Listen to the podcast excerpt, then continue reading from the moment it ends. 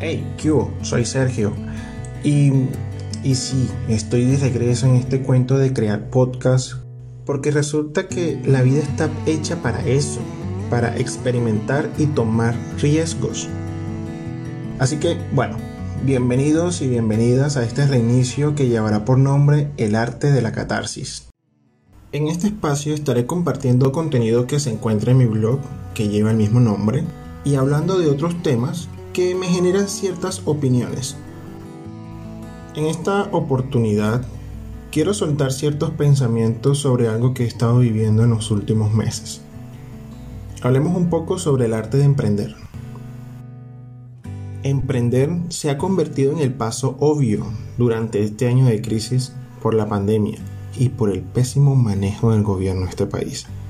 Cuando me propuse escribir sobre esto, sobre el arte de emprender, para compartirlo en el blog y crear este podcast, recuerdo haber escrito el título en mi cuaderno de apuntes y garabatos, sin escribir más que eso, solo el título, el resto de la hoja en blanco.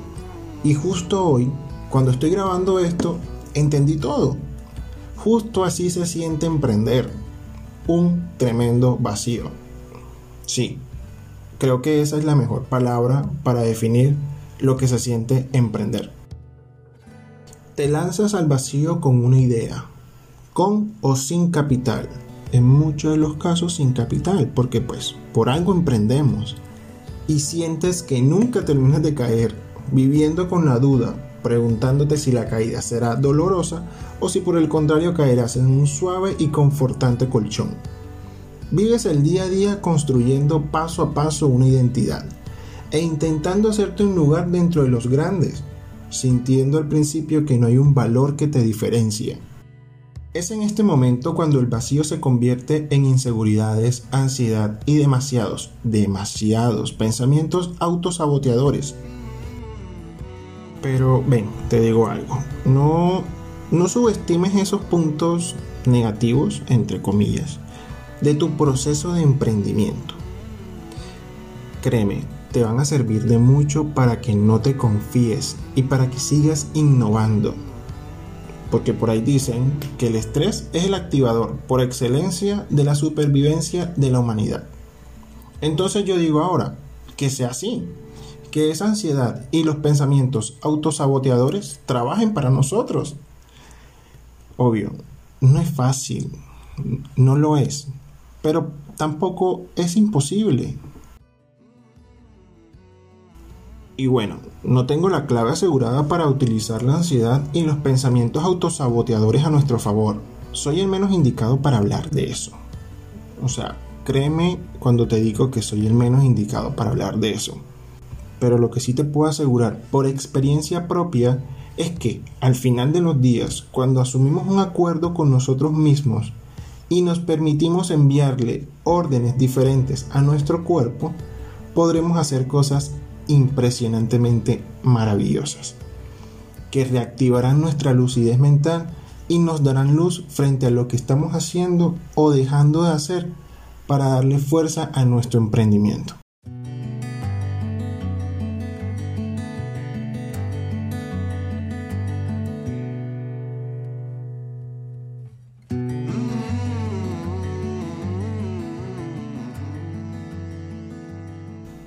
Claro que tendrás días en los que no sabrás qué carajos hacer. Y sentirás que no hay un futuro para tu emprendimiento. Déjame decirte que eso también es parte del proceso. Y puede repetirse en muchísimas oportunidades. Te lo advierto. La clave está en varios puntos. Organización, constancia, red de apoyo y lo más importante, lo más importante, confianza en ti y en lo que haces. A ver, no eres nada sin un plan, una clara organización y mucho menos sin la constancia en lo que haces. Justo ahí, los pensamientos autosaboteadores tendrán un gran espacio para atacar y es lo que debes evitar. Ahora, cuando la organización y la constancia no sean suficientes, contarás con tu red de apoyo, que puede ser tu familia, aunque lamentablemente en ciertos casos no llegue a existir apoyo por ese lado. También contarás con tus amistades, colegas del sector al que pertenece tu emprendimiento e incluso personas que nunca creíste que llegarían a estar ahí cuando más lo necesitaras. Es importante que hagas este filtro porque eso te va a salvar de un par de conflictos a futuro. Repite después de mí. Debo saber en quién confiar, con quién asociarme y a quién buscar cuando requiera apoyo. ¿Repetiste? Ok. Continuamos. Emprender es todo un arte, tal como lo dije al principio.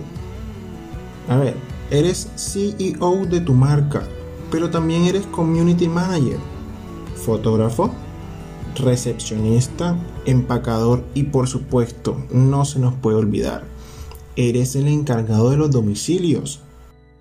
Esto será claramente al inicio de tu proyecto, el momento más decisivo, en el que muchos se quedan estancados por miedo a fracasar.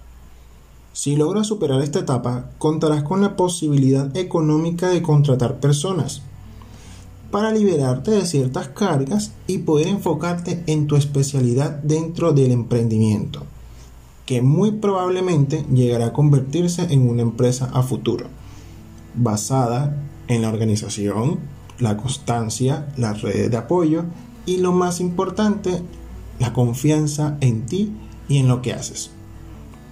Por favor, nunca dejes de confiar en ti, en lo que haces y en lo que tu emprendimiento ofrece a las personas. Recuerda, emprender es un arte y tú eres un artista. Vas a poder, créete el cuento. Si llegaste hasta el final de este podcast, no me queda más que agradecerte por haberme escuchado durante todo este tiempo. Y bueno, quiero pedirte un inmenso favor antes de terminar. Compártelo con esa persona que sabes que está iniciando su emprendimiento para que entienda que no va a ser fácil, que tendrá días en los que va a querer tirar la toalla, pero que precisamente esos días le ayudarán a ser más fuerte y a seguir adelante en la construcción de su sueño. Ahora, si puedes, ayúdale compartiendo sus publicaciones en tus redes sociales. No te imaginas el inmenso apoyo que es eso en estos momentos. Y no te cuesta nada. Así como tampoco te cuesta nada darle follow a este proyecto. Digo yo acá, ¿no? Nuevamente gracias por escuchar y por estar en este espacio llamado El arte de la catarsis, en el que estaré compartiendo gran parte del contenido que ya existe en el blog, que lleva el mismo nombre.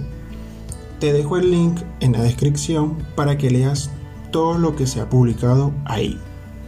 No siendo más, nos escuchamos luego.